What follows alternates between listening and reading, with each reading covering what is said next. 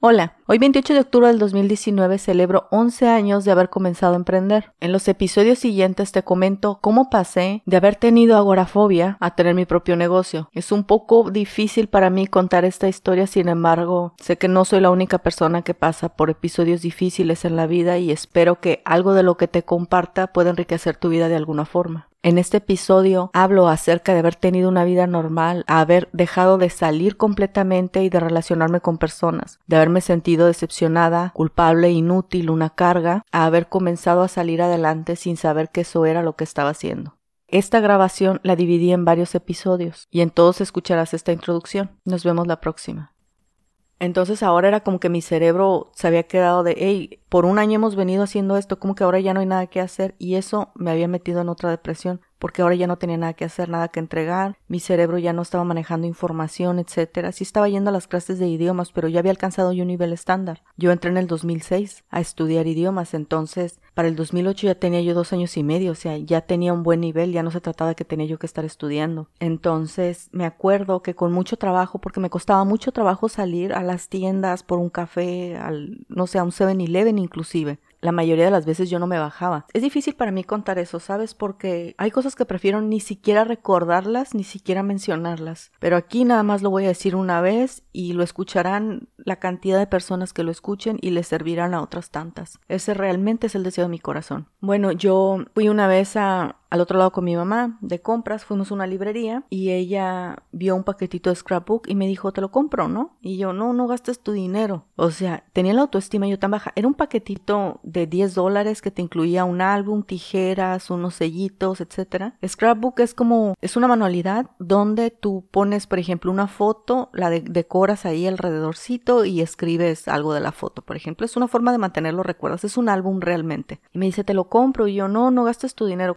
tenía la autoestima tan baja que no, para mí era así como que estás tirando tu dinero en algo que no vale. Entonces, no nada más me compró ese, me compró otro y luego me compró otros libros también. Y fui muy feliz porque ella tuvo ese detalle conmigo. A pesar de que ella siempre me cuidaba mucho, ¿eh? hasta la fecha. Es una mamá muy delicada y dedicada. Entonces, es difícil. Necesito un poquito tomar aire. Y comencé a hacer scrapbook y encontré un hobby. Por eso te decía que en octubre había que desarrollar un hobby porque a veces lo necesitamos de una forma desesperada comencé haciendo scrapbook y luego entré a YouTube, fue cuando comencé yo a ver YouTube, empecé a ver cómo se hacían las tarjetas, etcétera, y ahí nació una nueva pasión mía donde puedo decirte que floreció de una semilla de haber estado seca a comenzar a aventar fruto. De no poder salir, te comento en el episodio 91, pero es que hizo un poquito más específica, por eso te, te recomiendo que lo escuches. Antes no podía salir, pero ahora quería salir a las tiendas a comprar X cosa que había visto para hacer algo y comencé otra vez a, a sentir que que podía salir adelante, que no era un estorbo. Empecé a ver la luz del túnel después de cinco años, fíjate, es mucho tiempo. Comencé a hacer las tarjetas con la intención de venderlas y yo me acuerdo que, que yo me dije las voy a hacer y las voy a vender en las fechas altas, ¿no? En diciembre. Y pasó un año y no lo hice.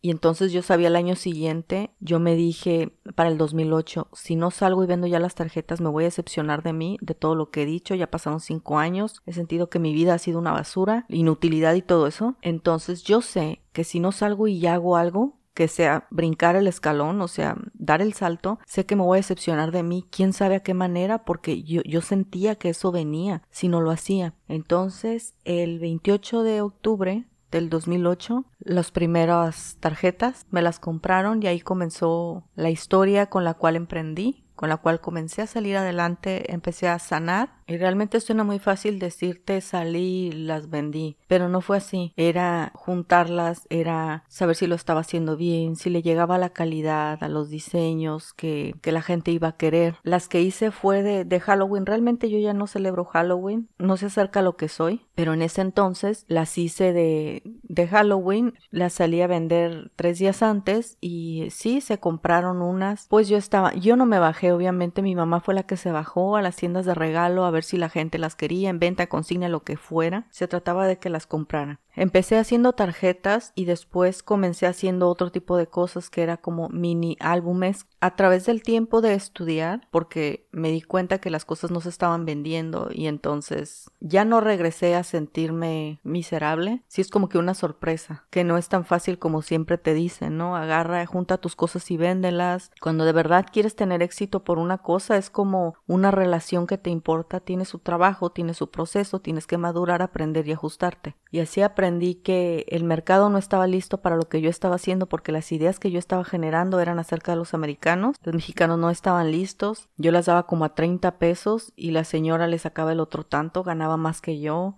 Era esta especie como de un poco de injusticia deshonesta, digo yo, cuando una persona se beneficia más que tú de lo que tú estás haciendo. Hubo otra persona que vendió tarjetas, pero se las había quedado lo que le llaman consigna, pero hubo tarjetas que ella no me entregó o no me pagó, no me acuerdo, entonces eso como que tienes un sueño y como que eso como que sí te va despertando.